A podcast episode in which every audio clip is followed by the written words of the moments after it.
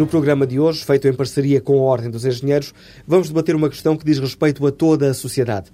Para a reflexão que propomos aos ouvintes da TSF, contamos com a presença do engenheiro Fernando Santo, bastonário da Ordem dos Engenheiros, e com a presença do engenheiro Jorge Cruz Moraes, administrador da EDP, uma empresa que é apontada como um caso exemplar a nível da responsabilidade social. Esta é uma área que preocupa a Ordem dos Engenheiros, que integra, aliás, a equipa de fundadores da Rede de Responsabilidade Social RSO-PT. Engenheiro Fernando Santo, deixe começar com uma pergunta quase em jeito de, de provocação. Estes tempos de crise que, que vivemos não convidarão mais ao egoísmo do que à solidariedade? Eu julgo que é pelo contrário, exatamente. É nos momentos de crise que nós percebemos que vivemos essencialmente num condomínio. Eu costumo comprar mesmo o país a um condomínio. E quando olhamos muito para aquilo que é hoje o problema de um condomínio, da sua gestão, vemos que há interesses privados de cada uma das frações e interesses públicos que têm que ser geridos por um governo e por aquilo que é o interesse público das diversas, das diversas organizações.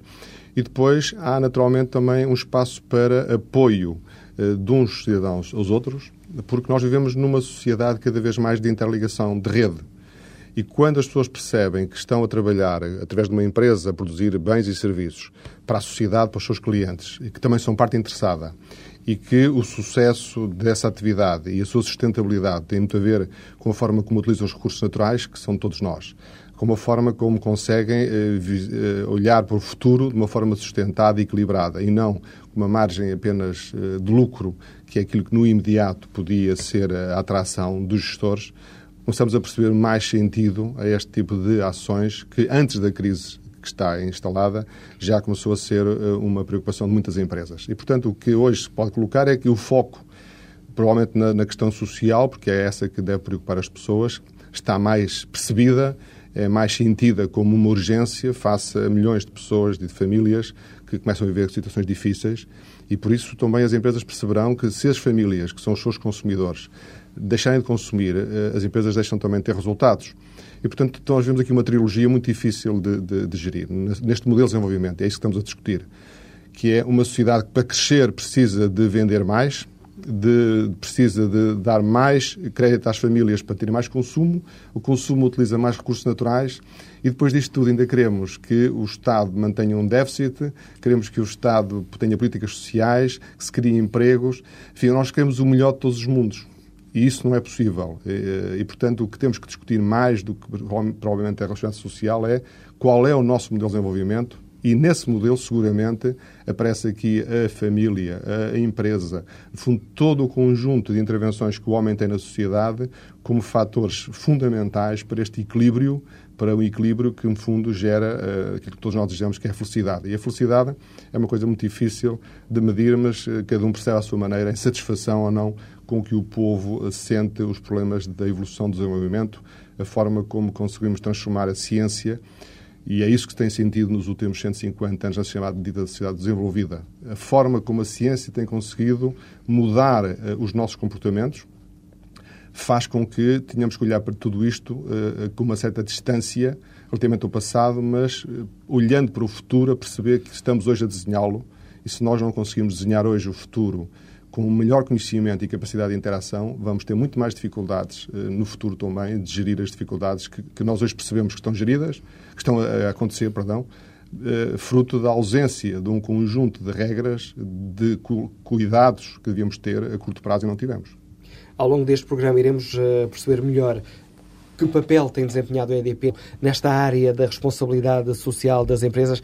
Mas antes, engenheiro Jorge Cruz Moraes, gostava de saber como é que o senhor, que é administrador de uma grande empresa portuguesa, uh, analisa esta questão. A responsabilidade social uh, das empresas é um conceito que tem vindo a evoluir ao longo dos tempos. É evidente que as empresas têm uma enorme integração na sociedade. No fundo, as empresas são a célula do desenvolvimento económico e da economia das sociedades. E, e, nessa medida elas têm vindo a, a, ter uma importância cada vez mais relevante, exatamente do ponto de vista social. Para não restringir completamente aquilo que é a responsabilidade das, das empresas, convém dizer que as empresas, na tal função de base uh, da economia uh, das sociedades, tem um papel relevantíssimo na medida em que ela fornece o um emprego às pessoas, na medida em que ela fornece o trabalho aos seus fornecedores, na medida em que ela é um, ela paga os seus impostos e dessa forma contribui para a, para a comunidade e contribui para o desenvolvimento do bem comum e por isso as empresas elas próprias têm por inerência, por pela sua própria existência, um papel fundamental no desenvolvimento da sociedade. Aquilo que hoje em dia se chama de responsabilidade social das empresas é algo mais. É trazer uh, para dentro das empresas, para dentro uh, das suas preocupações, das suas estratégias, dos seus comportamentos e das suas operações, outro tipo de preocupações de natureza social e de natureza ambiental, por exemplo. Ou seja, a responsabilidade social não se limita, no caso, a apoiar setores mais desfavorecidos da sociedade, eh, aspectos culturais, etc. Tem de se preocupar também com a melhoria da nossa envolvente. É uma das próprias questões muito ligada àquilo que hoje em dia se chama o desenvolvimento sustentável. Mas os velhos manuais de economia dizem-nos que a principal preocupação das empresas é uma maximização dos lucros. A responsabilidade social é prejuízo?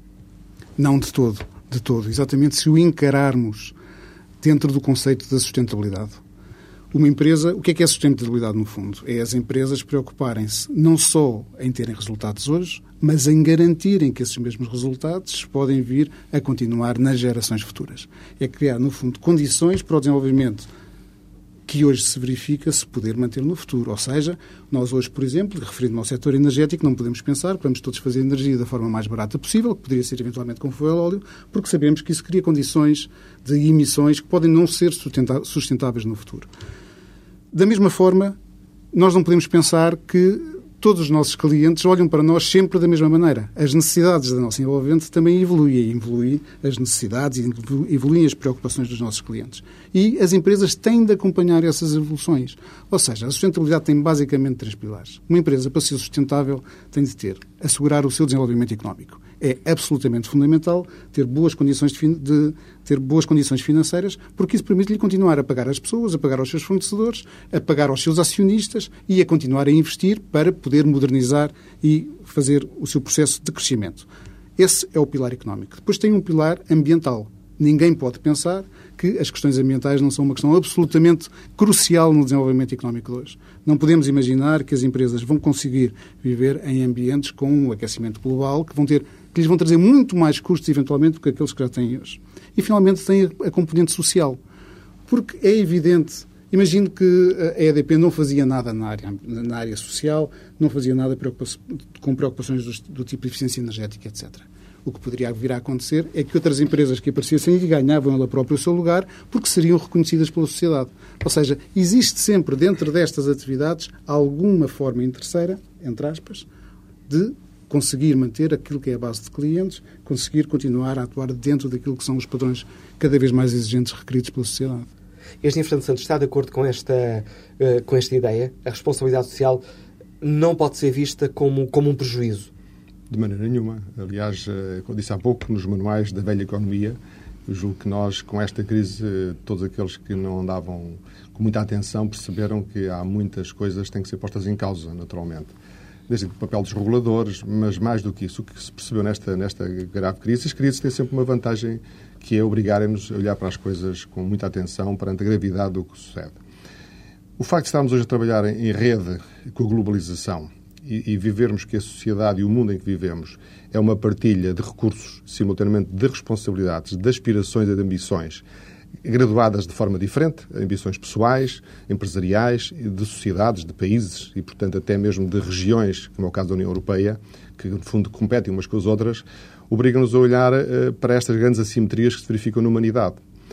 E à medida que as sociedades mais desenvolvidas e as empresas, nomeadamente as cotadas na Bolsa, uh, que no fundo já têm um quadro de acionistas muitas vezes dispersos, já não sabem quem é o dono porque no fundo a dispersão de capital está de maneira uh, garantida através de N participações, o que se põe aqui em causa é o impacto que estas sociedades têm no, nos cidadãos, porque são milhares e milhares de postos de trabalho que estão em causa, uh, dá-lhes uma outra dimensão que não se pode colocar à, na esfera da empresa pequena, que no fundo tem uma visão muito ligada ao seu, ao seu dono, o acionista. E, portanto, uh, quando subimos nesta, neste grau, uh, olhamos para as empresas mais pelo impacto social. E por isso é que agora verificamos que muitos bancos tiveram que ser evitados de ir à falência. Eu diria não para salvar os acionistas. No fundo, é salvar é toda uma rede que vai desde os seus clientes, os seus trabalhadores. No fundo, a rede social que está ligada hoje a uma grande empresa é muito mais do que propriamente o interesse limitado do acionista. E quando olhamos para isso, no fundo, é uma sociedade que está em causa. Eh, porque, no fundo, as famílias hoje vivem essencialmente do, do, do, trabalho que conseguem ter nas empresas, as empresas vivem das confianças que têm nos seus clientes, os clientes são os próprios trabalhadores e, portanto, esta rede eh, obriga a olharmos de forma diferente. E acho que mal serão as empresas que não olharem para esta estratégia da vantagem de, de ter os seus clientes, as suas redes, os chamados stakeholders, satisfeitos. E, eh, até porque, por exemplo, há um risco, muitas empresas que têm mais práticas ambientais, que é uma da questão que tem vindo a crescer nos últimos 20 anos, correm o risco de ter campanhas contra elas na comunicação social, por grupos ambientalistas, por todos aqueles que explicam um pouco estas, com, estas, com, estas, com estes temas, e de repente tem um risco não uh, dominado que afeta gravemente os resultados da empresa. E, portanto, nós não vivemos aqui em ilhas uh, isoladas. Uh, as redes, de facto, existem e elas têm hoje uma capacidade de influenciar as boas e as práticas, eh, as más práticas das empresas, de tal maneira que as próprias eh, eh, entidades que gerem estas empresas são obrigadas, elas próprias, a ter, ter em conta estes interesses todos. E por isso julgo que o, o desafio que hoje se coloca não é perante as grandes empresas que já fazem isto. Em Portugal, 75% das empresas cotadas na Bolsa têm relatórios anuais de sustentabilidade associados aos relatórios de gestão é levar as pequenas e médias empresas, por responsabilidade de cada um dos seus uh, acionistas, de cada um dos seus donos, de cada um mesmo dos seus responsáveis de primeira linha, a ter boas práticas. Eu dou-lhe aqui um exemplo que me parece que é interessante quando nós abrimos, inauguramos a Expo. Uh, como português achámos muito estranho que aquele recinto estivesse sempre muito limpo. As pessoas evitavam pôr os papéis para o chão, os, as beatas, portanto, e, mas dizer, Portugal é este, de repente os portugueses mudaram. Não, é que todo o contexto em que estavam inseridos levava a que as pessoas próprias alterassem os seus hábitos, porque sentiam que estavam num espaço que merecia muito mais do que aquele espaço normalmente maltratado em que as pessoas circulam.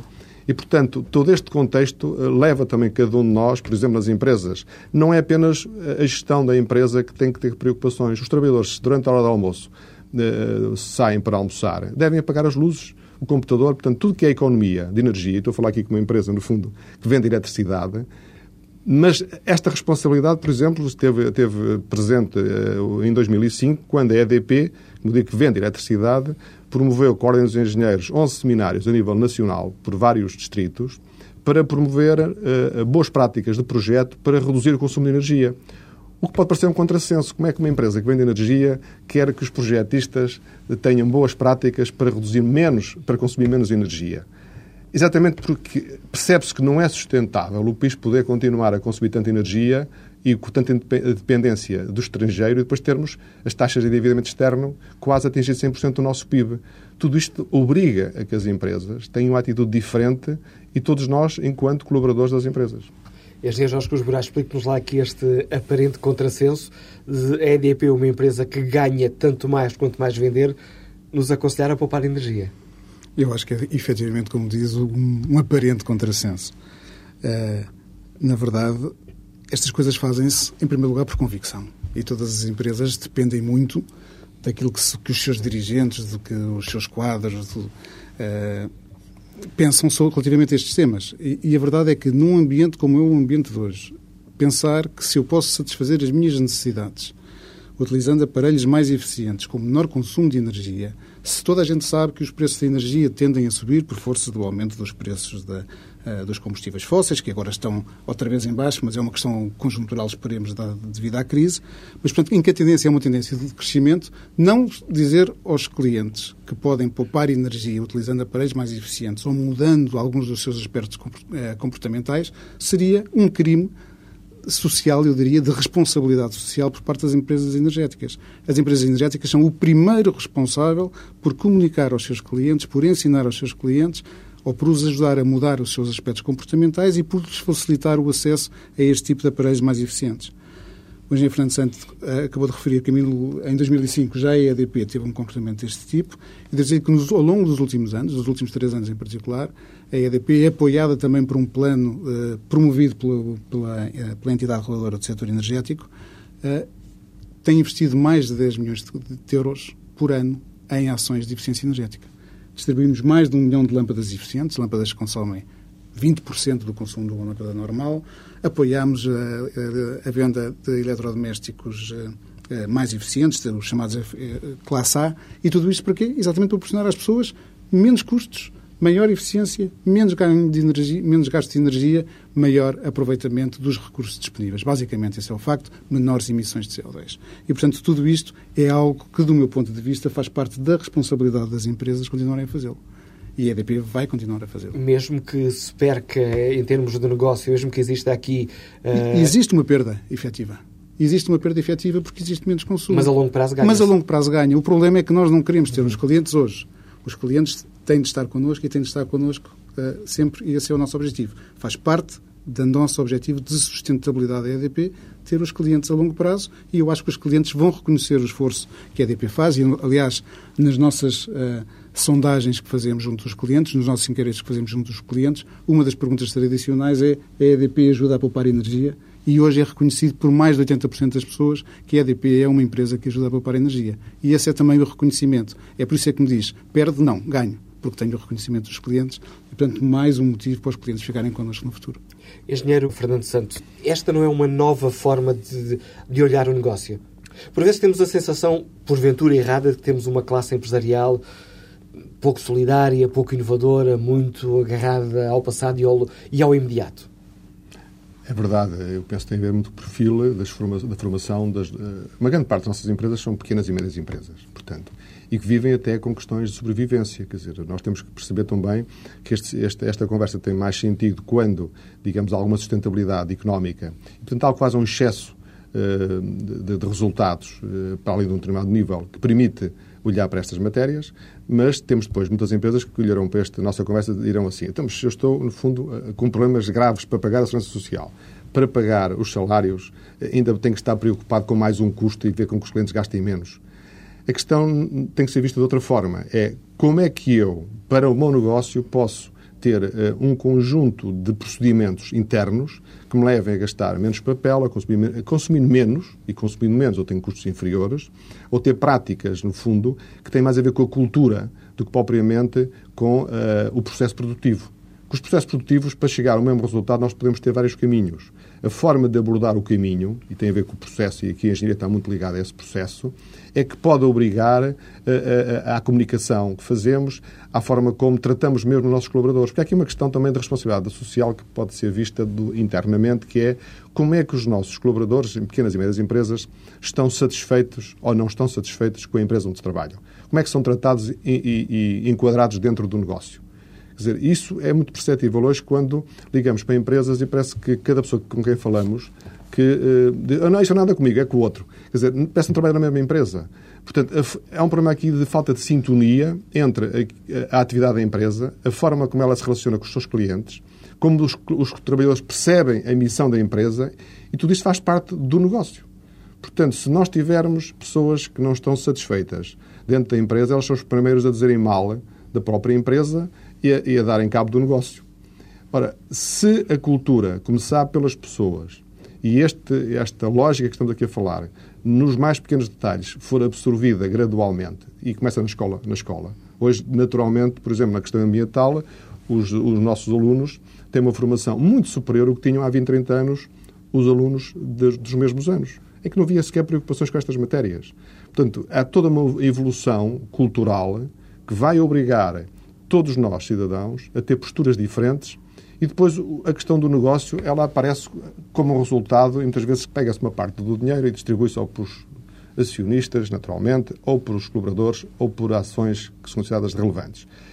Eu estou falando de uma coisa, e ele também, que é anterior, que é a prática da gestão corrente é que tem que levar a estas atitudes antes de haver resultados, porque eles estão incorporados nos resultados.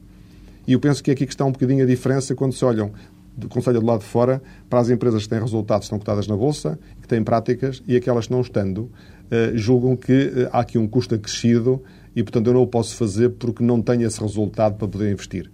Eh, eu vou mais pela primeira, pela primeira vertente de atuação na origem dos problemas e isso muda completamente, penso eu, no futuro, a relação das empresas com os trabalhadores, dos trabalhadores com as empresas e, no fundo, estes dois grupos com a sociedade em que vivemos, que é isso que nós pretendemos. Uma empresa socialmente responsável é também uma empresa que trata bem os seus, eh, os seus trabalhadores, os seus quadros, eh, engenheiro Jorge Cruz Moraes. Essa é uma área também importante? Eu acho que a responsabilidade social começa precisamente aí. É na forma... Os bons exemplos começam em casa. Começam em casa. E começam exatamente por envolver os colaboradores das empresas nos próprios objetivos das empresas. Eu, por isso, eu não consigo concordar, de facto, com, uh, com, com, as empresas em que o trabalhador é considerado como um fator. Uh, um fator apenas de trabalho, um fator, um recurso a utilizar. Não, é muito mais do que isso, um custo. É muito mais do que isso, efetivamente. E, e, e na EDP, a EDP tem, nesse, nesse, nesse aspecto, eu penso que uma prática exemplar que vem já há muitos anos, é uma questão já, histórica, nos apoios que concede aos seus colaboradores, às suas famílias, na integração uh, das famílias e das pessoas dentro do, no, seu trabalho e desenvolveu recentemente um programa que, se chama, que nós chamamos o Programa Conciliar, que visa exatamente conciliar aquilo que é a sua vida profissional com a sua vida familiar. E aí existem um conjunto enorme de medidas, eu poderia citar algumas, mas umas, por exemplo, têm a ver, muito simples, têm a ver com o teletrabalho. Só para concretizar um exemplo muito simples. Pessoa que esteve, cuja família, cujo marido se teve de deslocar, por exemplo, para uma universidade em, em Aveiro. Facilitamos, porque isso é possível, em alguns casos não é possível. Se as pessoas trabalham numa central térmica, têm de estar a operar a central térmica, não se podem deslocar. Mas aqui era possível e a pessoa deslocou-se também para Aveiro. Vem cá um dia por semana para ter as suas reuniões, mas o resto funciona por teletrabalho. Há, muitas outras, há muitos outros exemplos que podia dar. Um outro, por exemplo, neste momento agora é apoiar Uh, pagamos uh, alguma coisa, neste caso 500 euros, às, às mães que têm, que têm um filho, exatamente para apoiar durante a fase do, uh, do enquanto o, o, quando o bebê é pequenininho. temos um conjunto de outras iniciativas muito grandes nesta área do conciliar que são extremamente interessantes. Uma delas, por exemplo, que é também importante do ponto de vista da preparação dos nossos colaboradores e da integração dos nossos colaboradores na nossa envolvente, é o facto de permitirmos que as pessoas dediquem uma tarde ou uma manhã, quatro horas por mês, a trabalho voluntário numa qualquer ONG, que seja, obviamente, reconhecida pela própria EDP. E, portanto, as pessoas podem fazer o seu, o seu próprio trabalho voluntário, sendo colaborador da EDP, dentro do tempo normal de trabalho da empresa. Imagino que alguns dos nossos ouvintes estejam a pensar, mas eles pagam ao trabalhador para não estar a trabalhar na empresa? Pagamos ao trabalhador para ele desenvolver esse tipo de atividades, também elas próprias de responsabilidade social, de envolvimento com a sociedade. E porquê é que fazem isso? Porque o trabalhador se sente melhor ou porque é um pouco devolver à sociedade aquilo que a sociedade vos dá? A sociedade dá-nos muito, dá-nos tudo, não é? Mas isto é uma forma de dar ao trabalhador o gosto de ele poder participar nessas coisas também. Porque se não tem os trabalhadores satisfeitos, uma outra medida, por exemplo, é pagar, que eu já vi algumas empresas fazer, pagar na creche para as pessoas, para, para as crianças poderem estar lá mais algum tempo. Esta é uma medida que parece uma medida pequena, mas que liberta muitas vezes as pessoas daquelas angústias do ir buscar o filho às creches que acabam mais cedo e não sei o que mais, e desta forma permitir que as pessoas também se dediquem mais ao trabalho. Portanto, tem também aquele aspecto prático das pessoas poderem disponibilizar, de terem, poderem eh, dispor mais facilmente das pessoas em situações normais, de menor stress, etc. E, portanto, são tudo funções que se passam dentro da, uh, da, dentro da empresa e dentro da EDP que eu penso são extremamente importantes para uh, criar um ambiente de responsabilidade social que é abrangente na empresa.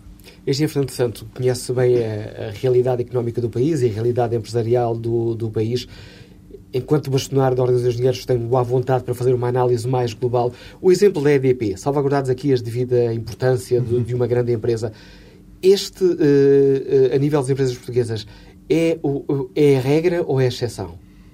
Não é uma regra única. Há, felizmente, muitas empresas, eu costumo receber na Ordem, anualmente os relatórios sobre estas matérias de várias empresas portuguesas e temos, felizmente, cada vez mais empresas com Mas a nível do empenho, não propriamente das práticas, mas a nível deste empenho, desta, desta, desta o termo que, que, o engenheiro uh, Jorge Cruz Moraes utilizou, fazer isto por convicção.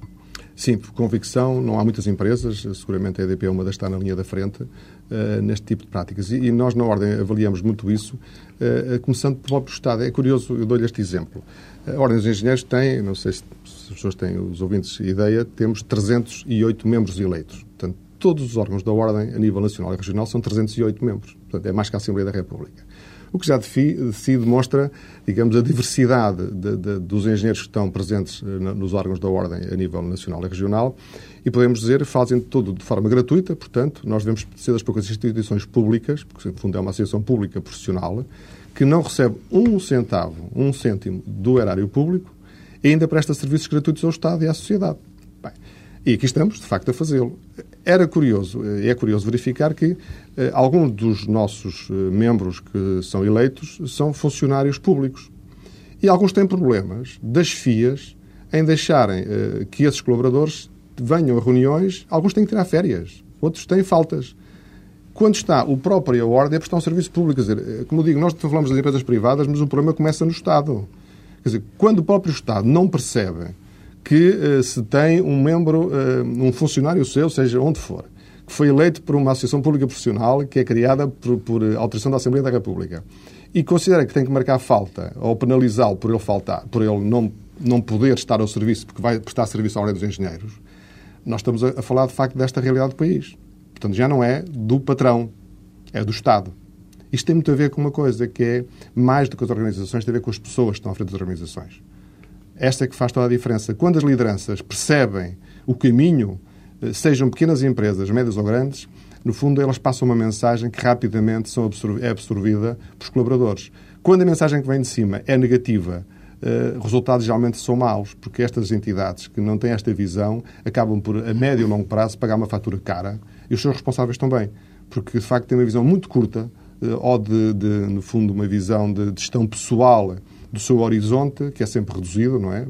A, curto prazo e a médio prazo estaremos todos mortos, não é? E outros virão, felizmente. Uh, e esta é a diferença fundamental na forma como olhamos a nossa passagem transitória por aqui.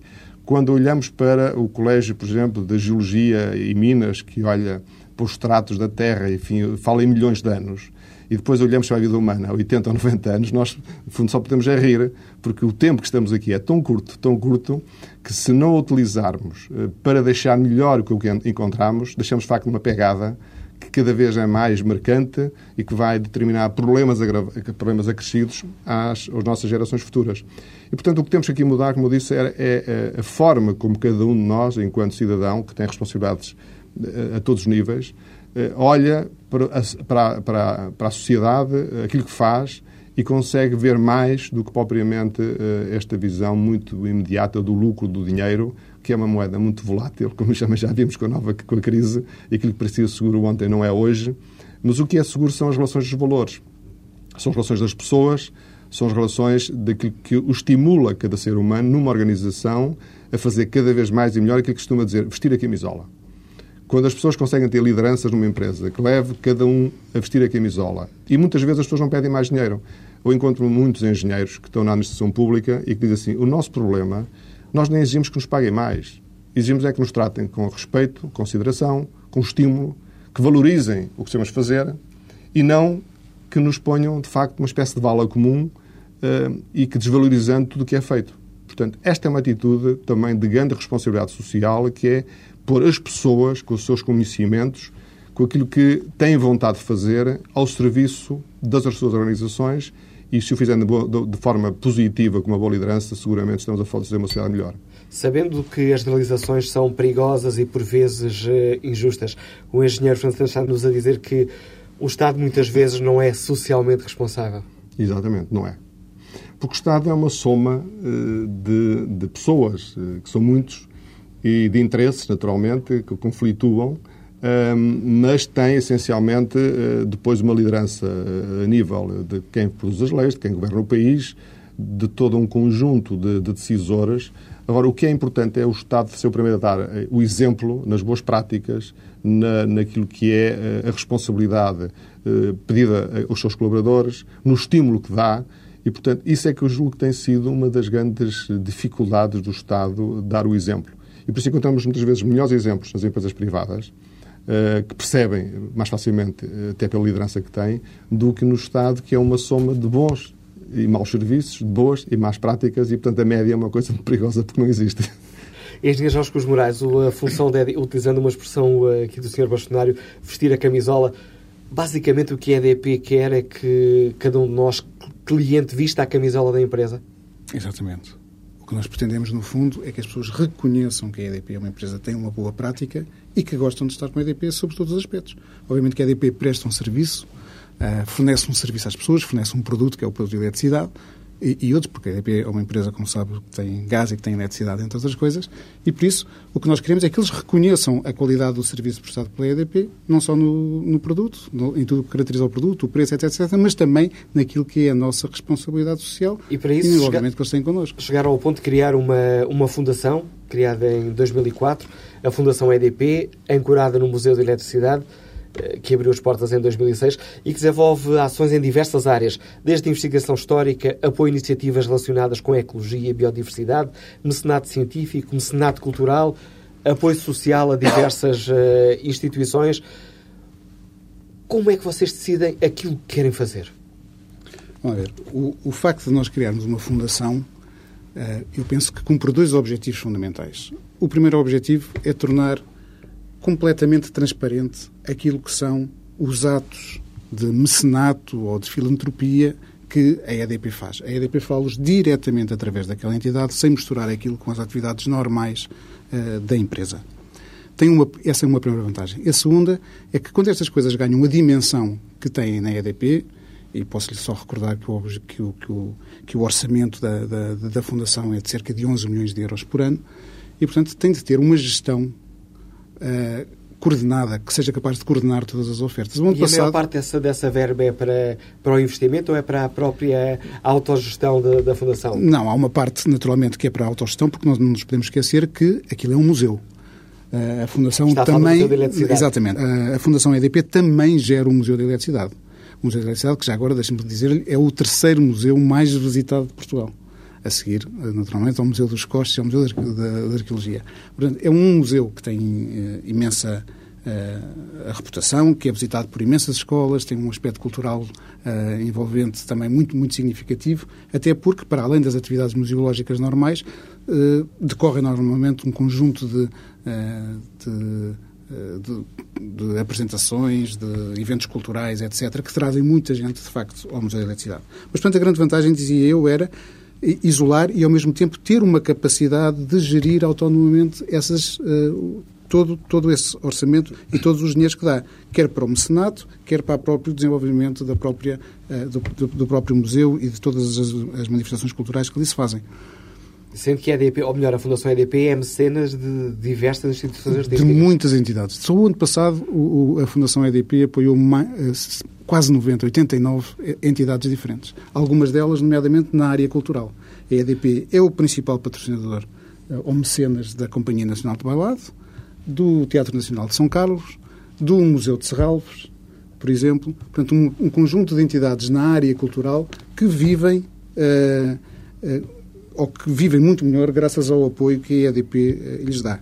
Para além destes apoios diretamente na, área, na, diretamente na área cultural, há um conjunto de outros apoios que dá a entidades que desenvolvem elas próprias a, a, ação social, como sejam apoios a, a hospitais, apoios a, a, lares, etc. Um conjunto de entidades que são diretamente apoiadas pela EDP e algumas outras também desenvolvidas, por exemplo, para a área das crianças. Nós apoiamos, por exemplo, a Orquestra Sinfónica Juvenil e estamos neste momento, por exemplo, a desenvolver um outro programa também com crianças de zonas mais desfavorecidas, no sentido de lhes dar acesso à música, criando uma orquestra especial para eles, a quem pagamos os instrumentos, pagamos os professores, etc. Portanto, é um conjunto de atividades muito grandes que a Fundação desenvolve e que nos permite exatamente esse isolamento. Tem uma outra vantagem na Fundação, é que o orçamento da, da Fundação é aprovado diretamente pelos acionistas e, portanto, nós sabemos diretamente, sabemos uh, que os nossos acionistas estão completamente comprometidos com aquilo que a gestão da empresa faz. Engenheiro Fernando Santo, para chegarmos ao fim do programa de hoje, uma última questão. Este exemplo, e poderíamos trazer aqui mais exemplos, podemos falar, da, por exemplo, da PT, do BES, do Milênio, um, da, da Microsoft, da Brisa. Da Brisa. Podemos utilizar diversos, trazer aqui diversos exemplos, mas exemplos como este da EDP encaixam também um pouco naquilo que a Ordem tem, tem defendido muito, que é não podemos ficar sempre à espera do Estado. Exatamente. Aliás, nós temos em Portugal talvez um dos melhores exemplos da Fundação Calouste Gulbenkian, digamos, que alguém que tinha o senhor 5% de petróleo, não é?